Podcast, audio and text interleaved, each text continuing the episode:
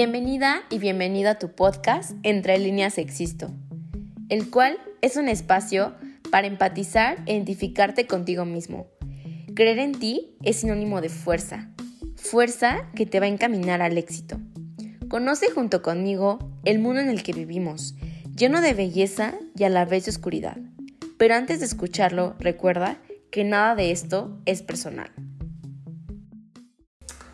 El trabajo y lo que te apasiona no siempre van de la mano. En este episodio voy a platicarles todo este proceso que me ha tocado vivir antes, durante y después de la universidad. Porque es importante conocerse, escucharse y comprenderse uno mismo, una misma. Y de no hacerlo, ¿por qué estamos sentenciadas y sentenciados a vivir en disgusto y frustración todo el tiempo?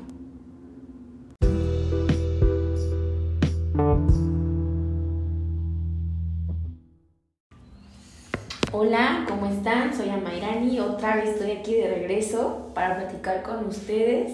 Me desapareció un, largo rato, pues estaba en una crisis, no sabía qué rumbo tomar de mi vida y sigo sin tomar algún camino. Sin embargo, no puedo dejar de vivir, no puedo dejar de hacer lo que me gusta. Y es precisamente lo que les voy a contar. Eh, el tema que como escucharon en la intro, pues sé que va a tocar algún corazón de las personas que me escuchan.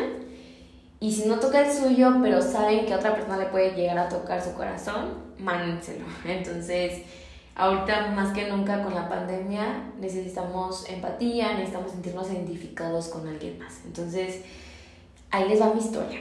Cuando yo estaba en la preparatoria, tuve o están, están cursando o tuvieron, como yo, una materia llamada orientación profesional. Y a mi gusto es una materia que, que está bien, ¿no? O sea, es una buena idea, pero es una idea que se ejecuta mal. ¿Por qué? Pues porque muchas veces la persona que nos lo imparte no tiene ni las habilidades, ni la capacidad, ni el conocimiento para orientarnos y muchas veces usan cuestionarios que no son suficientes. Inclusive nadie nos dice si esos cuestionarios funcionan. Entonces el punto es que eso yo no lo identifiqué hasta ahora. Siempre tuve la idea de la escuela que jamás se equivoca, que los maestros son como esos genios que te guían y que nosotros como estudiantes éramos esa esponja absorbente de conocimientos y habilidades. Entonces, eh, pues yo muy aplicada siempre fui en la escuela, pues contestaba todos los cuestionarios de esa materia, ¿no? Y y pues yo creí que eran necesarios para poder identificar para qué era buena, ¿no? Y, y, sorpresa, yo una alumna de 10, de 9, casi nunca sacaba 8, no sabía para qué era buena. O sea, para mí la escuela, las materias, más allá de un requisito, más allá de ir todos los días, y levantarme temprano, era una obligación, ¿no? Porque para mis papás, y lo van a corroborar mis hermanos, eh, lo más importante es la escuela, ¿no? Y tener la calificación de excelencia, que en este caso es el 10, ¿no? Que nos clasifican por números inclusive. Pero nunca les interesó a mis papás si me gustaba o no, ¿no? Y, y a mí igual, tampoco me, me interesó si la primaria, secundaria, prepa, universidad me iba a servir. Simplemente dije, bueno, todos los humanos estudiamos para ser mejores, para aprender más, para conocer más, punto, ¿no? Y dejamos a un lado esa parte como de de sentimientos, de, de quién soy yo, para qué estoy buena, cuál es mi misión, qué, qué quiero hacer, qué debo hacer, qué necesito hacer, shalala. O sea, jamás nos importa eso, como que siempre es como seguir el camino como borregos, el que todos siguen. Y claro que para mí pues fue como poner una venda en los ojos porque en sí nunca se me dificultó la escuela, mis papás desde que tengo memoria me inculcaron ser una niña perfeccionista y excelente en donde me paren. Entonces, pues era más complicado aún, ¿no? Porque no hacía las cosas porque me gustaban, sino porque sabía que tenía que hacerlas. Entonces, pues hice el, el test, bueno, los cuestionarios, los varios cuestionarios que de la materia que se presentaban, y todo me apuntaba a humanidades por mis características, a lo mejor porque me gustaba platicar con la gente, porque me gustaba defender a los demás, shalala, ¿no? Tú me especificaba humanidades, ayudar al otro, ¿no? Y en específico me salía Derecho o Psicología. O pues, otras materias, ¿no? De humanidades. Pero casi todo, todo, todo me brillaba eso. Pero entonces yo dije, es que yo no me veo en un tribunal, no me veo en un juzgado, no me veo en una audiencia peleándome con el otro en la custodia de unos niños, o no me veo metiendo a alguien a la cárcel, o no me veo a alguien embargándolo, sacándole sus cosas de su casa. Yo no me veo así. Entonces, yo me, me miré al espejo, las pocas veces que me miré al espejo, porque como ya he escuchado en otros episodios, yo tuve y tengo problemas de trastornos alimenticios. Eh, no, nunca he encontrado mi peso ideal, siempre estoy subiendo, bajando, subiendo y bajando. Y es una historia de nunca acabar. De nunca acabar. Entonces, eh, imagínense, estaba ya en quinto de prepa y me miré al espejo y dije, pues ahorita, ¿qué, ¿qué, me está pasando en mi vida? ¿no? Estoy sufriendo un trastorno, estoy adelgazando muchísimo, me estoy matando de hambre entonces, estoy pagando eh, aparte nutrióloga y, y, yo no quiero ya seguir gastando. Entonces, voy a estudiar nutrición para ayudarme a mí y para ayudarle a otras personas, ¿no? Que tienen la misma situación que yo.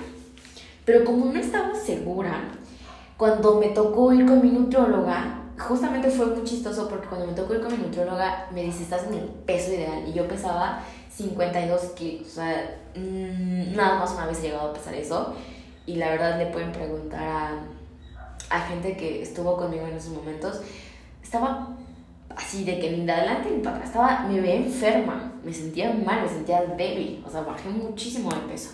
Entonces le pregunté, oye, yo quiero estudiar nutrición, pero honesto saber qué implica ser una nutrióloga.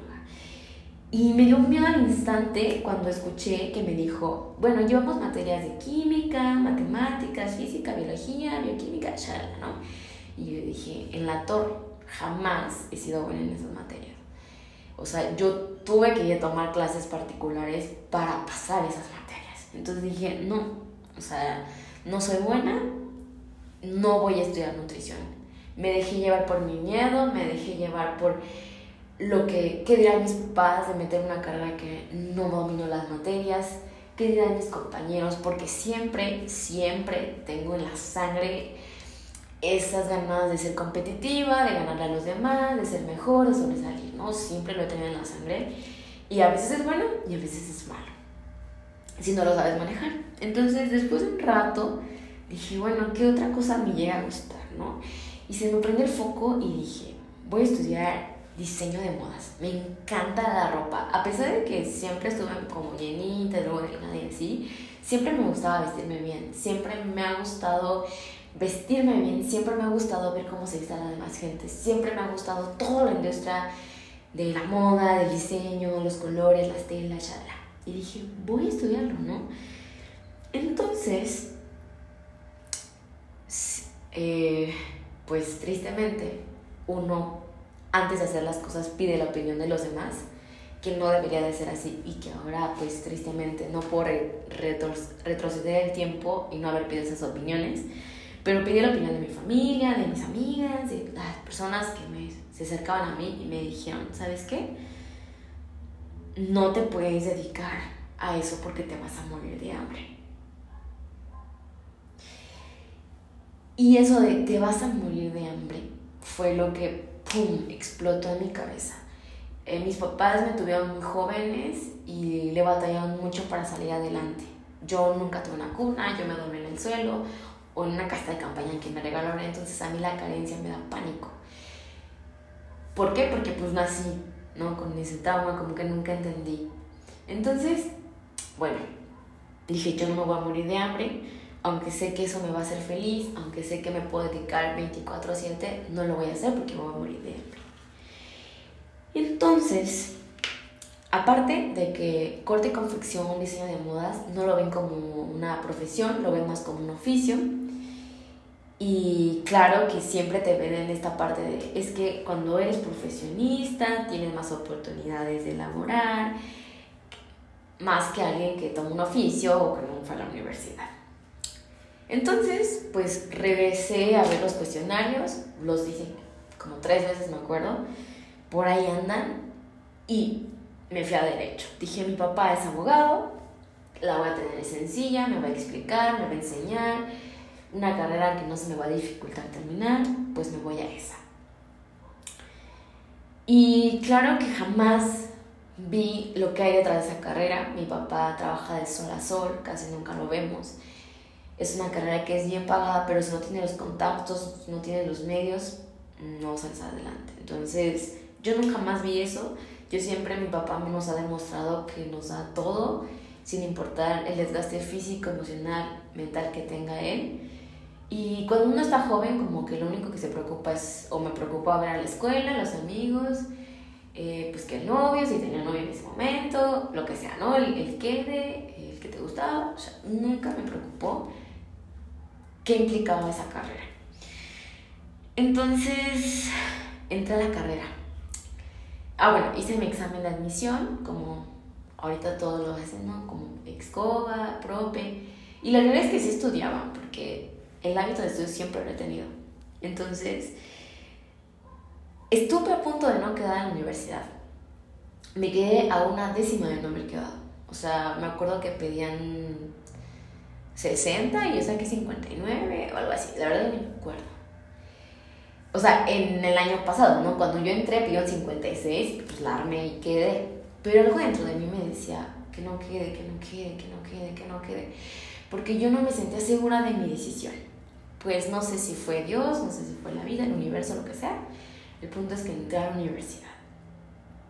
Estaba contenta porque mis papás estaban contentos. Estaba contenta porque qué chido salir de la prepa y luego, luego voy a entrar a la universidad. Y no me voy a tomar ni un, ni un tiempo sabático, ni nada de eso. O sea, yo no voy a perder ni ritmo ni tiempo. Y para mí el tiempo, en esos momentos, y créanme que extraño esa parte de mí, era lo más valioso. Sí, el tiempo era pum, o sea, a mí no me quita el tiempo. Entonces, ingresé, aparte ingresé a la UAC, o sea, una de las universidades más reconocidas aquí en Querétaro a nivel nacional y, y todos, wow, entras a la mejor universidad, qué chido, felicidades entrar a carrera. La realidad es que también fue un cambio muy drástico para mí porque de estar en escuelas eh, privadas pasé a estar en una escuela pública y aparte de pública donde todos se conocen, de, vienen de la prepa norte, vienen de la prepa sur, enorme, o sea, ahí no hay perfecto, ahí no hay monjitas, ahí no hay nadie, o sea, eres tú contra el universo. Entonces me acuerdo que entré, no se me hizo complicado, eh, la carrera, la verdad es que no. Y puedo presumir que fueron contadas las veces que yo le pedí ayuda a mi papá. Siempre mi papá me ha dicho que yo tengo que rascarme con mis propias uñas, que tengo que buscar la manera de resolverlo, de entenderlo, y así lo hice. Pero en cuarto semestre dije, ya, estoy harta, estoy harta de esa carrera, está súper aburrida. ¿Por qué en cuarto semestre? Porque es cuando comienza a ver como materias de tronco ya, ya dejas de ver más bien materias de tronco común, ya empiezas a ver como materias de civil, mercantil, laboral, este, familiar, eh, penal, fiscal, bueno, todos, ¿no? Entonces yo dije, oh no, estoy de flojera, o sea, me muero de flojera. Y claro que a mí siempre me, me gustaba ponerme retos, ¿sabes? Me gustaba, y hablo en pasado porque últimamente he tenido crisis en las que dudo mucho de mí, dudo mucho de mis retos que me pongo al frente y lo dejo. O sea, comienzo bien, lo dejo y saben como que estropeo todo siempre. Pero ya lo estoy trabajando. El punto, no me quiero salir.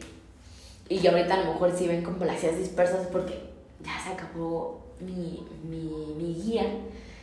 No me doy tiempo, pero ahorita agarro el hilo. El punto es que en cuarto semestre digo, ¿saben qué? Mamá, papá, me voy a salir de la carrera y mi papá, ok, ¿y luego qué vas a hacer? ¿En qué te vas a meter? Dije, no, me voy a nutrición, o me voy a dermatología. Y mi papá así como, oye, pero pues que no entraste a nutrición porque, no entraste a nutrición porque no te gustaba la química, la bioquímica, shala. Y yo, tienes razón, tienes razón. Y la verdad es que a veces uno cae en la zona de confort bien feo y dice, ¿para qué me voy a otro lugar a sufrir? Ahí me quedo y me quedé. Me quedé, pasó quinto, sexto, séptimo, octavo, noveno. En octavo decidí irme a la línea de privado. ¿Por qué? obviamente por pedir la opinión de los demás, especial la de mi papá, mi papá me dijo, privado te va a abrir puertas, hay mucho trabajo, igual que también los maestros se encargan también de entusiasmarte, de echarte porras. Y yo dije, bueno, pues voy a privado.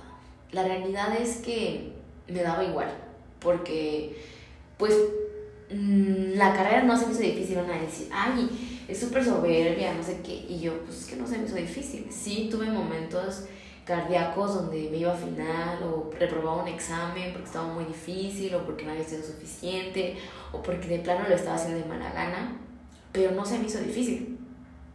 La realidad es que para mí fue como un requisito más. Y también esta parte de, de demostrarle a mis papás y a mí misma que podía con una carrera. Entonces, me voy a la línea de privado, logro eh, salir de la universidad, eh, me, ya me titulé, me titulé por promedio. Entonces ya se imaginan lo matada que fui en toda la universidad. Y nada, todo súper padre, todo súper bonito. Y me acuerdo que cuando estaba en noveno semestre, yo dije, ay, ya me urge salir. O sea, ya me urge salir, voy a salir, voy a trabajar, voy a ganar dinero, me voy, a, voy a pagarme mi carro, eh, eh, me voy a independizar, le voy a entregar a mi papá el título, porque mi papá me decía con Sachita, cuando me entregues el título, haz lo que te pegue la gana.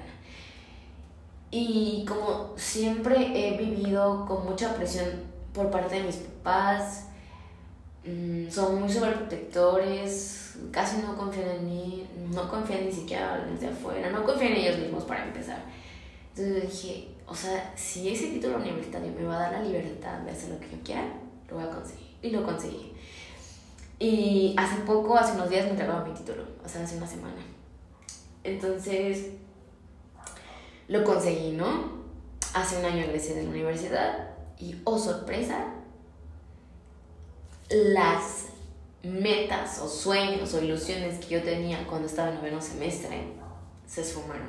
¿Por qué?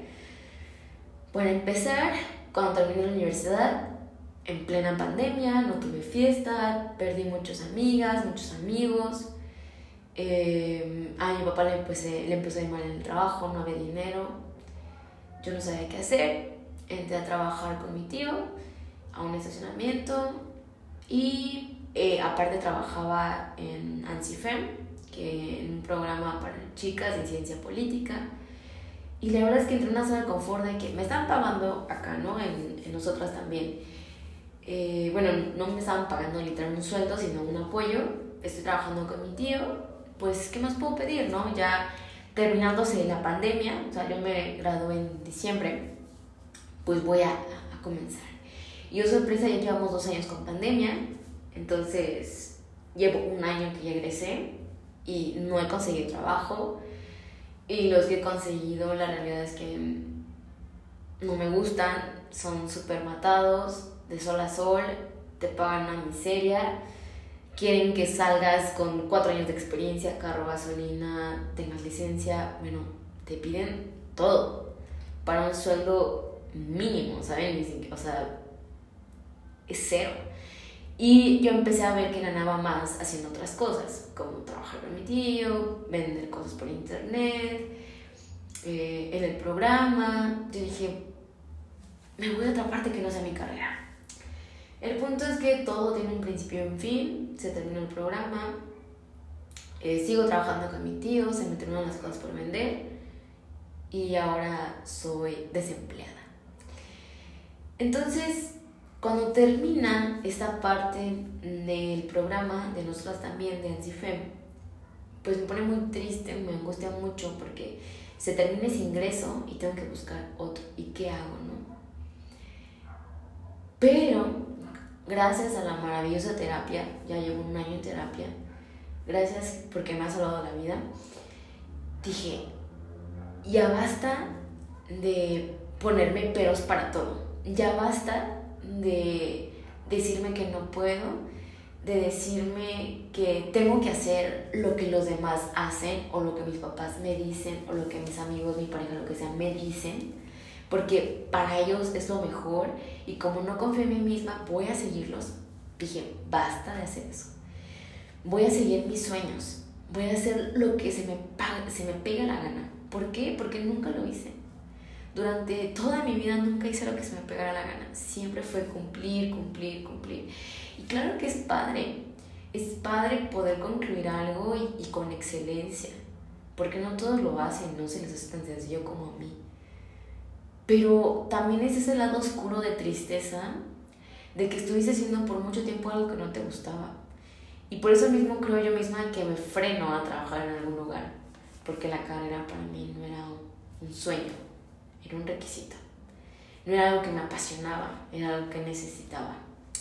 Entonces el trabajo nunca va, no muchas veces va de la mano con lo que te apasiona.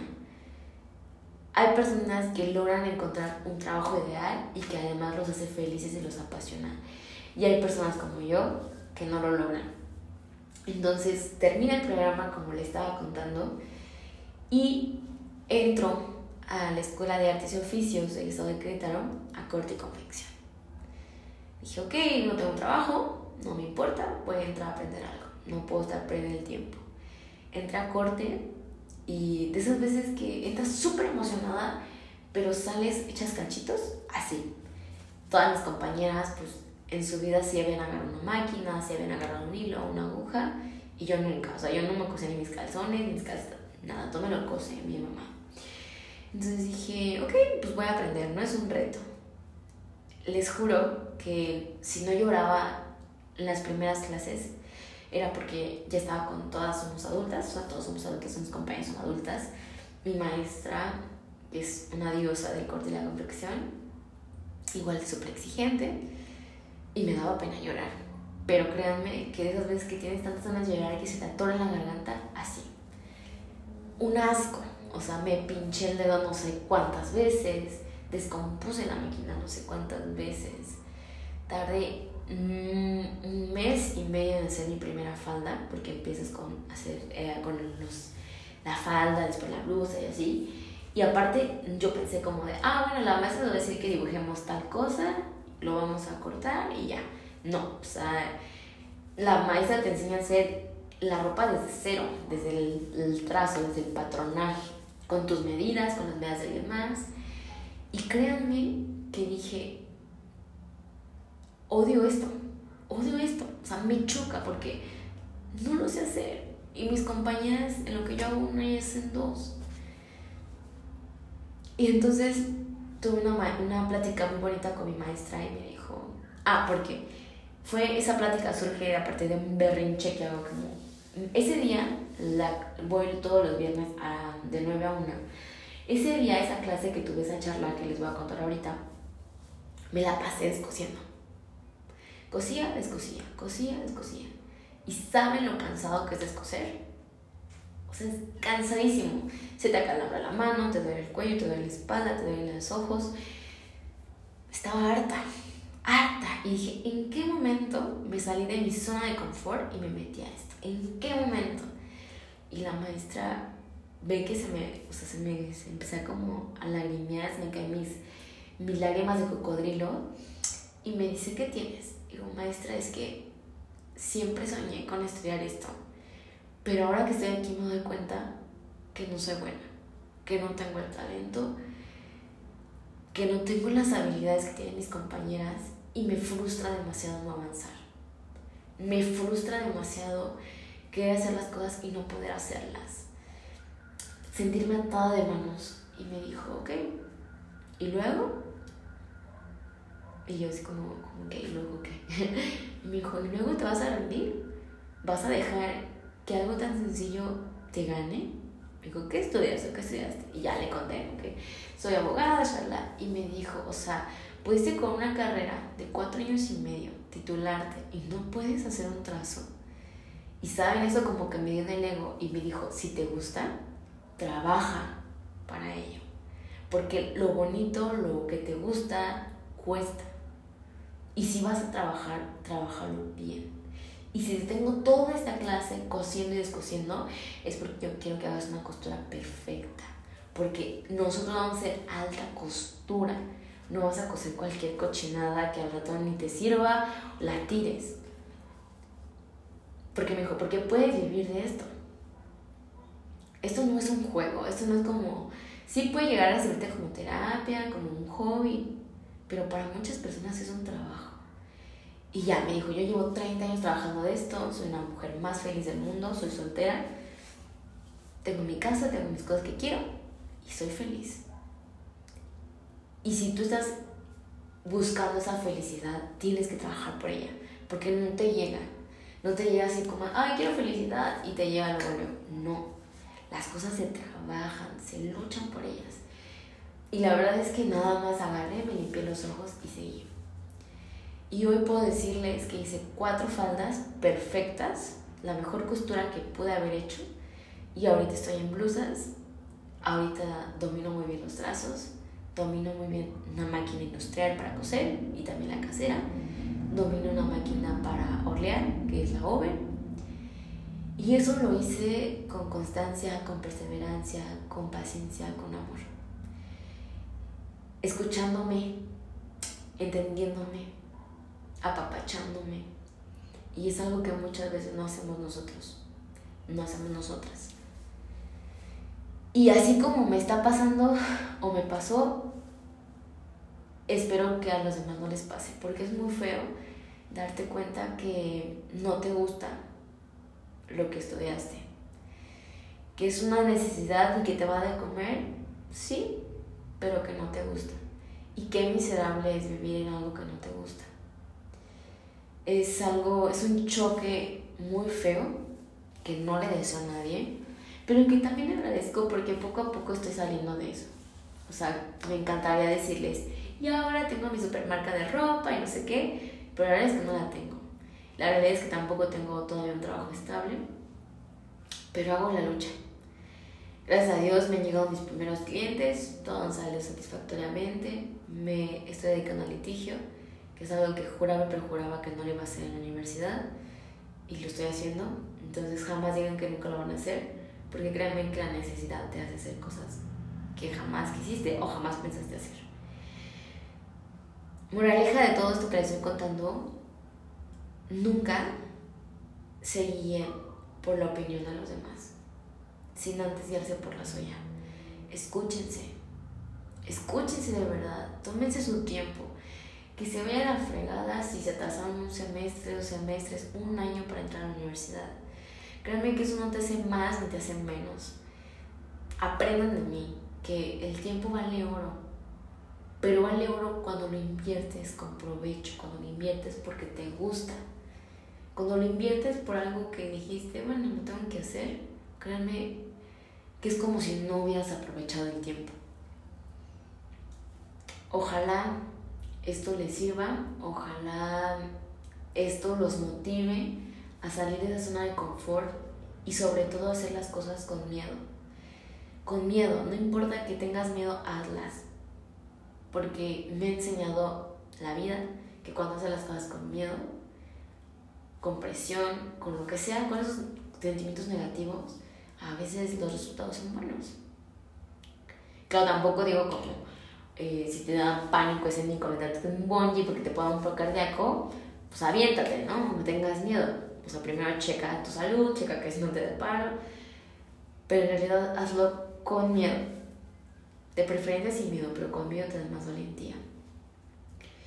Y para todas las personas que están en la universidad y que se mueren por salir, neta, no quieran salir de la universidad. La vida laboral aquí afuera está muy fea, más si no tienes los conocimientos, más si no eres indispensable. Porque como pasambres somos pum, reemplazables diario. O sea, estudien idiomas, estudien lo que les gusta, estudien porque quieren estudiar. Y si no quieren estudiar y no quieren una carrera universitaria, no la tengan. Hay gente y conozco personas cercanas que ni la primaria terminaron y tienen un negocio que les da para todos los lujos, para toda la vida que quieren. Pero eso sí, y es algo muy importante, y ya con esto termino. En la vida no vas a tener todo al mismo tiempo, por más que lo quieras. Podrás tener la carrera perfecta,